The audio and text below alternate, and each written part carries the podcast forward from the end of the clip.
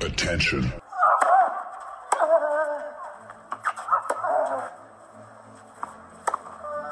Bitte nehmen Sie schnell Platz, die Spieler sind bereit. Just quiet quickly, please. Für Hallo, da ist der Dominik Thiem. Quiet Please, den Tennisnet Podcast. Das verbale Hawkeye für alle Tennisfreunde, denen ein Aufschlag von John Isner nicht schnell genug ist. Hallo, hier ist Roger Federer. Wie tief ist der Sand in Roland Garros? Hallo, ich bin Julia Görges. Was hätte Dominik Thiem erst mit einer beidhändigen Rückhand anstellen können? Hallo, hier ist die Angie Kerber. Und wer bringt unseren Gästen eigentlich das Handtuch? Also, shh, quiet please.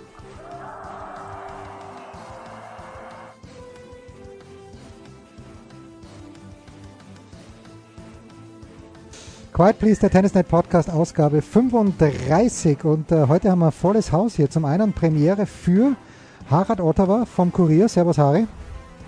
Servus, grüß dich, hallo. Dann, dann wieder dabei der Turnierdirektor von Kitzbühel, der Tennisnet-Chef Alex Antonic. Servus, Alex.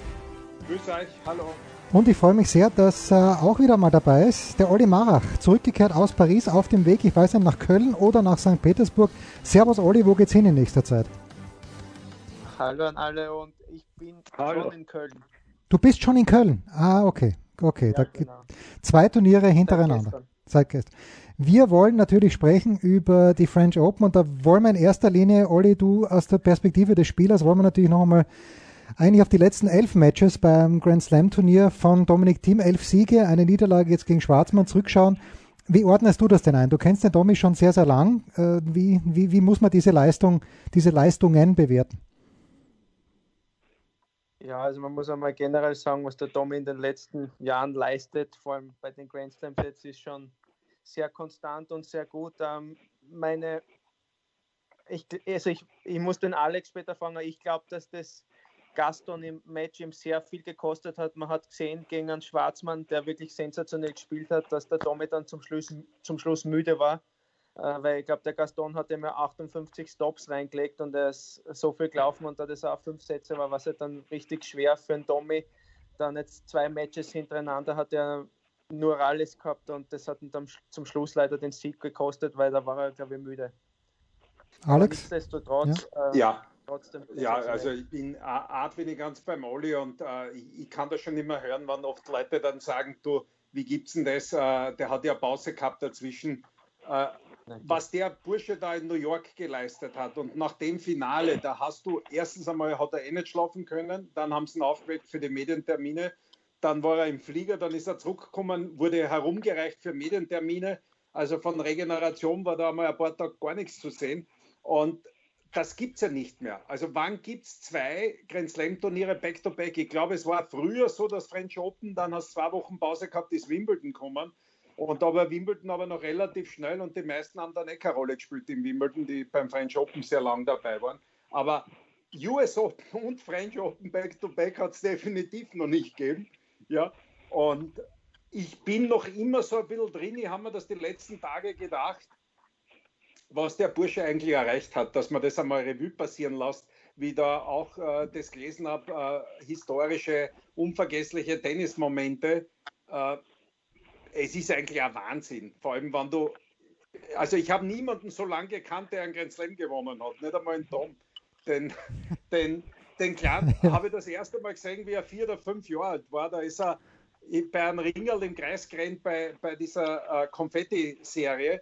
Und wie der dann seinen Weg gegangen ist, das habe ich, also nicht hautnah, aber ich war immer wieder mal, habe ich den gesehen und habe immer Kontakt gehabt, natürlich mit der Familie, mit dem Günther.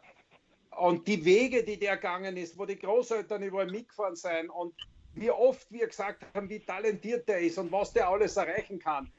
Und am Ende des Tages gewinnt er diesen Grand Slam und das wird nicht sein letzter sein. Und ich bin ganz beim Olli, der war einfach durch. Und das war der schon zwischendurch gegen den Franzosen.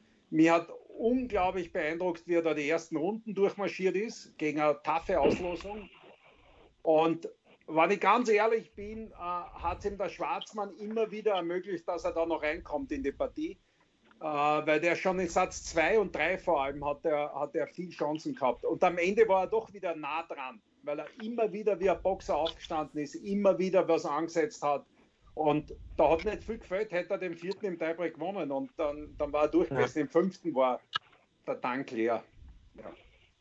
Olli, Aber du... unglaublich, was der erreicht hat. Also da bin ich ganz bei Molly. Das können wir klar nicht nachvollziehen, weil er halt permanent jetzt irgendwas erreicht hat. Ja. Ja, das ist das, Harry, was, was mich natürlich fasziniert auch. Äh, es ist mittlerweile so eine Selbstverständlichkeit, dass der Dominik die Partien, wo wir sagen, da ist er Favorit, die gewinnt er alle.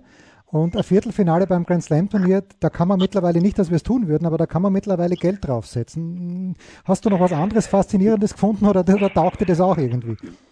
Na, das ist ja ein Wahnsinn, was der die letzten Wochen geleistet hat. Alex und der Ole haben es eh schon gesagt. Man muss ja das Gesamte einmal hernehmen, da die US Open, das äh, unfassbar schwieriges Turnier heuer gewesen, weil viele sagen, ja gut, Djokovic bald draußen, Nadal nicht mitgespielt, es war trotzdem unfassbar schwierig zu gewinnen. Dann eben diese extrem kurze Pause zwischen zwei zwei extrem intensiven Grand Slam Turnieren. Und dann hat er noch so eine Auslosung, wo er in den ersten beiden Runden zwei ehemalige Top Ten Spieler haben, die offensiv spielen. Dann auf einmal ein Defensivspieler, der heuer auf Sand zu den allerbesten gehört mit äh, Kaspar Ruth. Also diese Auslosung an sich war schon Wahnsinn. Der ist trotzdem durchmarschiert. Und dann natürlich ist es gekommen mit Hugo Gaston, mit diesen Stoppbällen, ich glaube 58 waren es. Es ist, der Dominik ist ein unfassbar fitter Spieler, mental ist nicht stark, aber letztlich ist er nur ein Mensch. Und was er geleistet hat, ist sowieso unmenschlich. Man muss auch eines sehen, wenn einer einen Grand Slam-Titel geholt hat, den Premierentitel, ja, hat es zuletzt 1967 gegeben, dass der kurz darauf, oder kurz darauf, da waren sogar zwei Monate dazwischen, beim nächsten Grand Slam den zweiten Titel geholt hat. Also das schon allein, das ist, kommt ja nicht von irgendwo. Und dieses Mal war es noch wesentlich schwieriger, nicht? Mit der kurzen Pause der intensivsten vielleicht sogar Grand Slam Turniere. Hm. John Newcomb war das, glaube ich, damals, äh, den du John referierst. Newcomb. Ja, den du referierst. Äh, Olli, wenn man jetzt das einmal so ein bisschen auch von den Umständen her vergleicht, du warst in der Blase in New York, jetzt haben wir schon von manchen Leuten gehört, in Paris war es eigentlich keine richtige Blase. Aber die Belastungen, wie, wie kann man die beschreiben, die ihr vor allen Dingen in New York gehabt habt? Der Kasi hat letzte Woche ein bisschen erzählt, von wegen, dass man da äh, irgendwas bekommen hat, das aufs Bett geklebt wurde. Erst dann hat man im Bus steigen dürfen. Wie anstrengend war das dann im Nachhinein betrachtet, auch wenn man denkt, dass der Dominik zwei Wochen dort war? Oder insgesamt dreieinhalb Wochen? Ja, man muss jetzt einmal sagen, weil sie alle Spieler aufgeregt haben, schon bei den US Open, wie es dort ist. Und dann nachher haben sie einfach gesehen, ja, dass die US Open eigentlich top waren im Vergleich zu den French Open. Hm.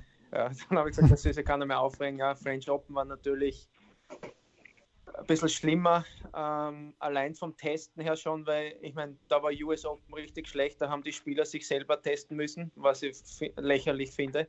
Und äh, bei den French Open war es halt ein richtig tougher Test, weil da haben sie alle Spieler aufgeregt, äh, die sind einmal richtig sehr hoch ins, Nasen noch hochgefahren. Es hat, auch, es hat auch teilweise, glaube ich, Verletzungen gegeben, es haben sich viele aufgeregt, aber das, sage mal, das kann man nicht ändern. Das ist dort so, das Protokoll. Angesichts von den anderen Umständen, ja, ist es schon heavy, weil du musst da denken, du kommst dort an und du musst 24 Stunden in Quarantäne sein und äh, einige Spieler haben jetzt ein Zimmer gehabt von, sage ich mal, 10 Quadratmetern. Ja. Und äh, da, danach ist es halt, äh, gibt es nur mehr Hotel oder Anlage. Ähm, wir Doppelspieler haben am Anfang überhaupt nicht auf die Hauptanlage dürfen. Also es war nur Chambord.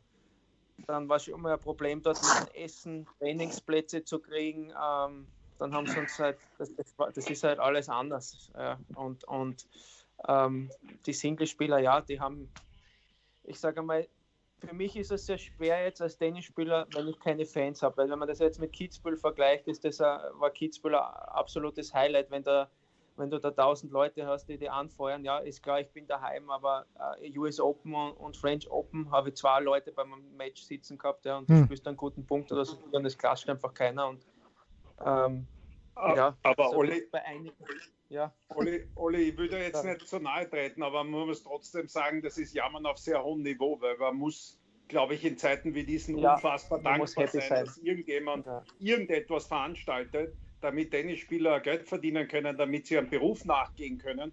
Und ja, äh, also ich ziehe nach wie vor bei allen Problemen, die es gibt und man auch dann kritisiert, wie eine Ansetzung da vom Nadal um 23.30 Uhr, aber ich ziehe vor jedem Veranstalter, egal ob es jetzt in Köln ist, ob es dann Wien ist, ich kriege das bei den Calls jetzt noch immer mit.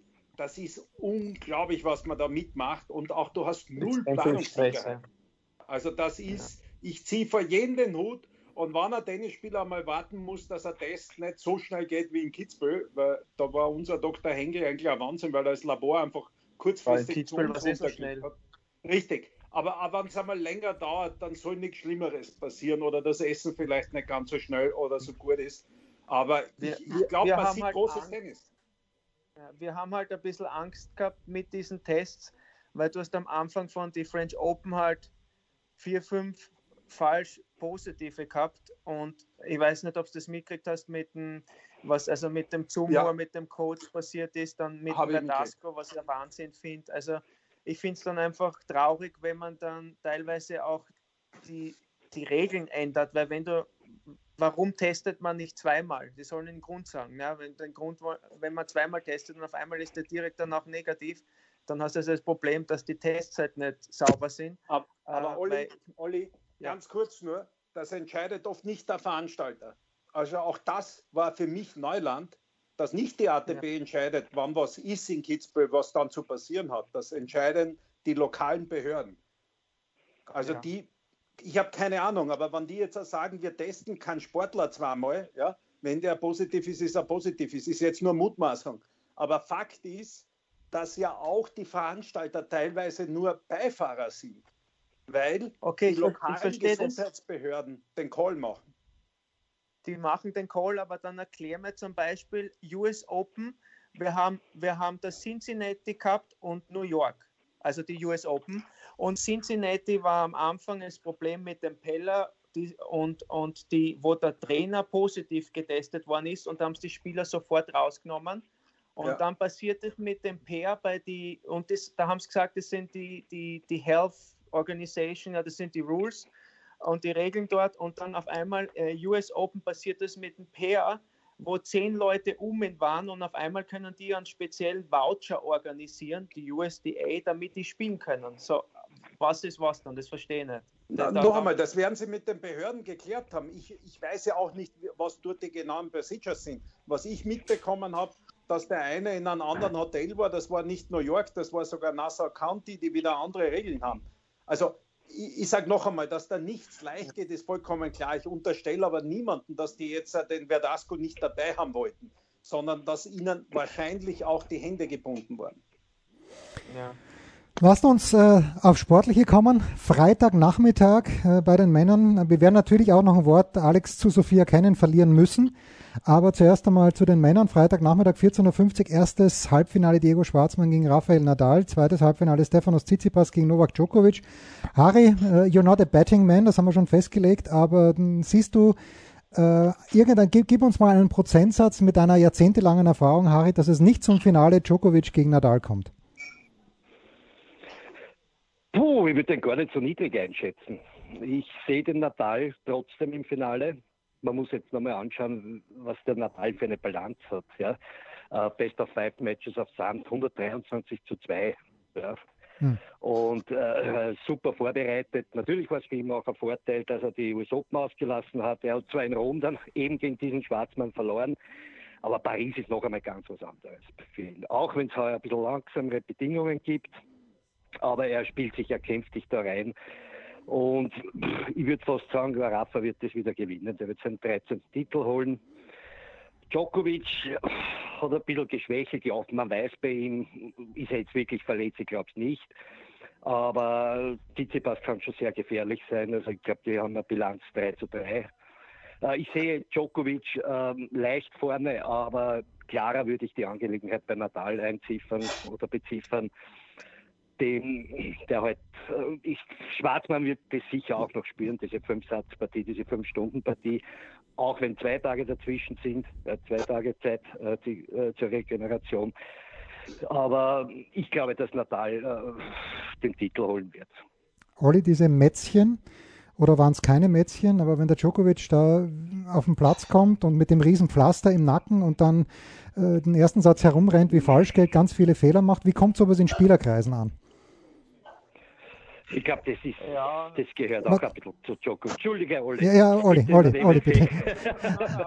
das, gehört, das gehört zu ihm, wenn man jetzt den Djokovic mit, die, mit dem Rafa, ja. mit dem, mit dem Roger vergleicht, da ist er halt der Jammerer, muss man einfach sagen, ab und zu, so wie beim letzten Match, da verstehe ich nicht, wenn, wenn man beim Gewinnen ist und trotzdem vorne ist, wenn man da die letzten Games angeschaut hat, jammert da was zusammen oder zeigt einmal so zum Team raus und obwohl das gar nicht nötig ist, glaube ich, aber gut, alle Spieler haben einen Dick bei ein paar Sachen. Ähm, aber ich, ich bin, ich glaube, dass also Rafa ist fix im Finale und ich, ich glaube, dass vielleicht, also so wie jetzt zum Schluss der Joko gespielt hat oder wie er sich verhalten hat, dass vielleicht der Tsitsipas sogar Chance hat. Also ich bin da ein bisschen mehr eher auf Tsitsipas Seiten, dass der im Finale sein wird.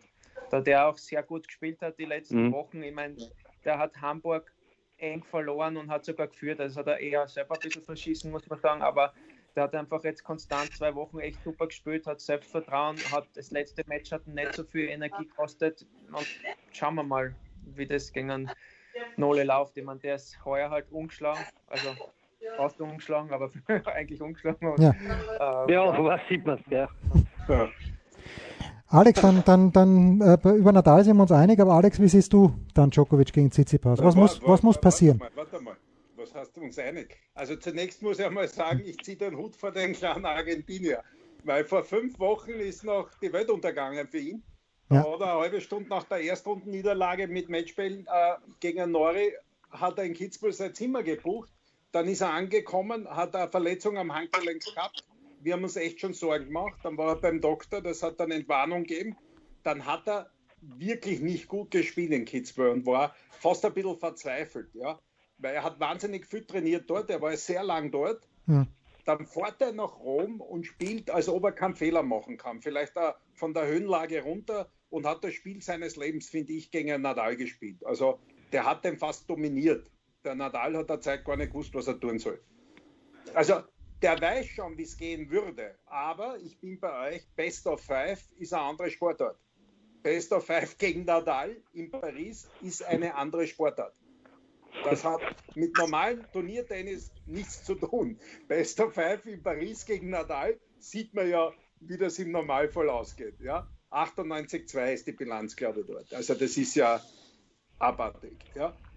Uh, Djokovic Tsitsipas, fast ein bisschen so eine Geschichte auch. Der Tsitsipas wollte ja nicht nach Kitzbühel kommen, weil der Papa gesagt hat, nach New York mit dieser Riesenführung und den unglaublichen Matchspielen, die er vergeben hat, wollte er ein paar Tage keinen Tennisschläger sehen. Da hat er sich dann rechtzeitig da fangen. In Rom noch verloren, relativ früh gegen Sina.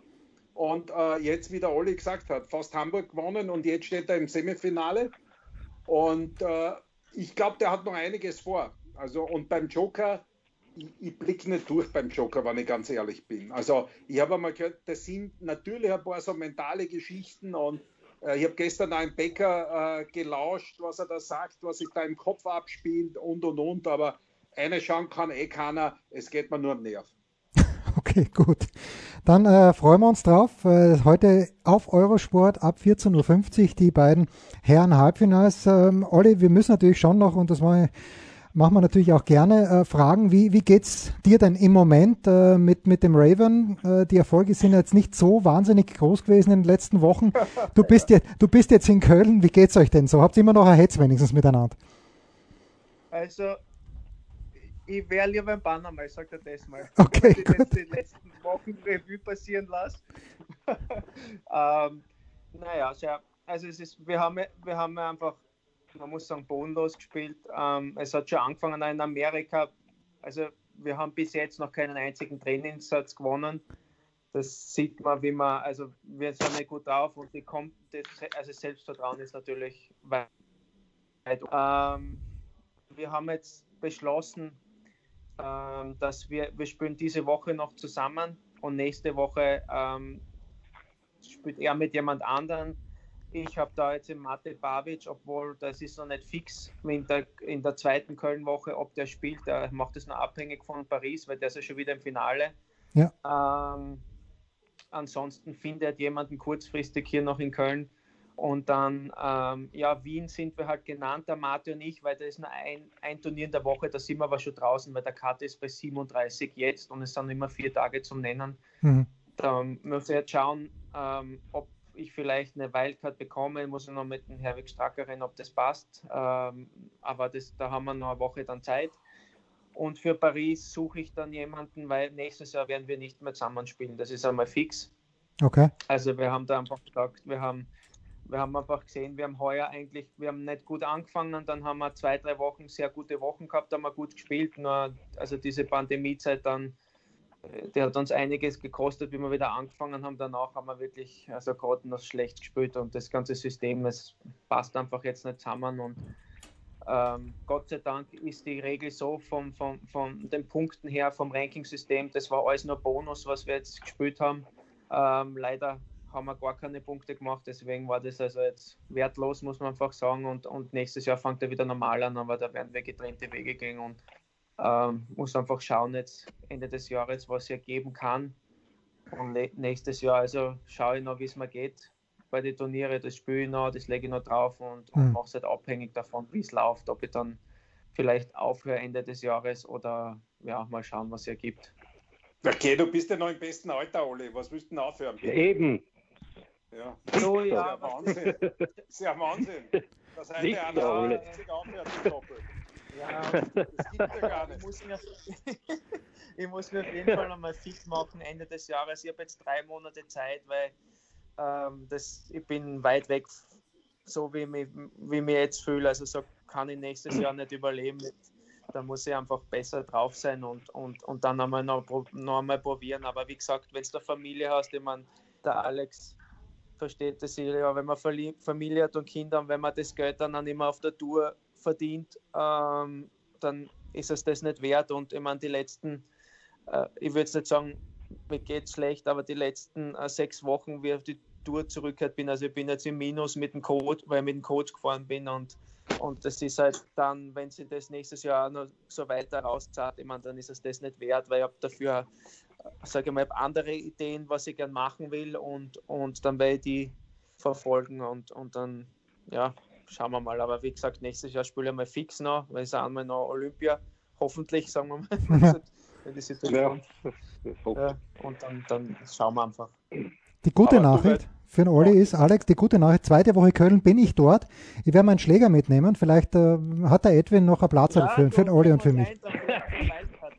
Aber was, an was ich jetzt gedacht habe, passt jetzt da nicht her. Aber ich habe mich gerade heute gefreut, dass Gravitz Mies im Finale sein und den Titel verteidigen. Das können sie schon.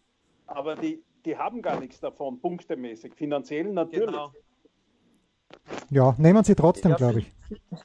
Ja. Finanziell ist es halt jetzt ein Wahnsinn. Also das wissen viele nicht. Das haben wir, wir erst vor Ort erfahren. Ähm, die haben jetzt Panama und Bahamas auf die schwarze Liste gesetzt. Das heißt, dass wir alle 75% Preisgeld abgeben müssen, Steuern zahlen. Das heißt auch, dass jetzt zum Beispiel Mate Babic, wenn der das jetzt gewinnt oder nicht, der muss 75% Steuern zahlen, es sehr viele Tennisspieler gibt auf der Tour. Auf, in Panama nicht so viel, aber zum Beispiel auf, auf den Bahamas, die, das wird sofort abgezogen. Chapovalov, ja. Die ganzen Kanadier sind zum Beispiel in Bahamas, die haben alle 75 Prozent ist direkt abgezogen worden, was ein Wahnsinn ist. Ha. Gut. Das Servus. Na, Servus. Ja, das, das macht keinen Spaß. Ja. Das macht keinen Spaß. Dann versuchen wir die Sendung äh, auf einer ja, höheren, auf einer anderen Note wenigstens zu beenden. Alex, ich weiß noch, vor drei Jahren war es, glaube ich, oder vielleicht sind schon vier Jahre, sind wir beide in New York gesessen. Court Nummer sieben war es, glaube ich, und deine Tochter, die Mira, hat gegen Sophia Kennen gespielt. Äh, Endergebnis war, glaube ich, drei und vier für die Kennen. Ja. Ähm, und jetzt steht die in diesem Jahr schon zum zweiten Mal im Grand Slam Finale. Ich bin, bin überrascht, dass sie das jetzt noch einmal macht, aber wenn man das Spiel gesehen hat gegen die Quitter, aber heute ist es natürlich, wenn es sowas gibt im Tennis, absolut verdient gewesen, aber absehbar. Oder war das, ab, ab wann ist sowas absehbar, Alex? Was ist bei den Damen zurzeit absehbar? Aber ja. ist äh, extrem toughes Cookie wenn man so sagen darf. Also die äh, ist sowas von tough im Kopf, äh, bewegt sich sensationell, sticht dort rein, wo Schwächen sind. Äh, ich sage noch immer, mir gefällt sie technisch noch immer nicht. Mhm. Ja? Ähm, das, aber wenn ich die richtigen, die wichtigen Punkte mache, wenn ich mich so bewege und, und auch an das Ganze glaube, was sie ja tut von klein auf, die ist ja auf das hin gedrillt worden, von klein auf. Ähm, und sie haltet den Druckstand. Also das ist, und überlege mal, die hat irgendwo, wie sie rübergekommen ist, äh, auf Sand, weil von den Amerikanerinnen hat der, oder Amerikaner hat der fast keiner auf Sand gespielt während der Covid-Phase. Dann war es US Open, dann ist rübergekommen und jeder hat gesagt, die verliert 6-0, 6-0, waren alle baff. Und mhm. jetzt steht sie im Finale der French Open. Und wenn ich auf der anderen Seite schaue, wer mich noch mehr überrascht, muss ich da ganz ehrlich sagen, ist die Iga. Ja, die habe ich gesehen, wie sie 14 war und haben mir gedacht, puh, aber da, da kommt was Mächtiges nach. Wenn die einmal die Bälle reintrifft, dann schaut das aber ganz mächtig aus. Ja? Und, äh, und das war etwas, was mich echt, äh, äh, was mich echt begeistert hat, muss ich ehrlich sagen, wie die das durchgezogen hat. Ja? Also da Hut ab vor den, vor den Jungen, auch die Podoroska. Aber wie ich schon gesagt habe, du wolltest eigentlich einen Damentipp haben vor dem French Open, habe ich gesagt. Gibt's nicht. Ich hätte 128 für die. Ja, ja. so ist es. ja. ja und, wenn man sich. Und wenn man einer gesagt hat, Kenin, nach der Leistung in Rom, hat er auf der Liste, der lügt, weil man einer gesagt hat, Swiatek fürs Finale, weiß ich auch nicht, ob er da war, Podoroska, Semifinale, sicher nicht. Ja. ja.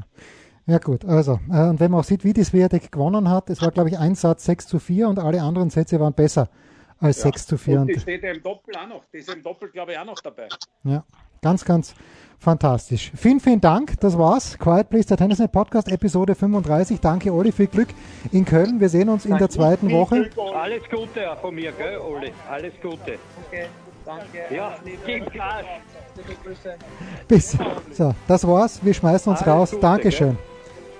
Spiel, Satz, Sieg. Das war Quiet Please, der Tennisnet Podcast. Liked uns auf Facebook, folgt uns auf Instagram und verpasst auf keinen Fall unsere Live-Ticker auf tennisnet.com. Neben all den anderen Artikeln, Gewinnspielen und Serviceberichten.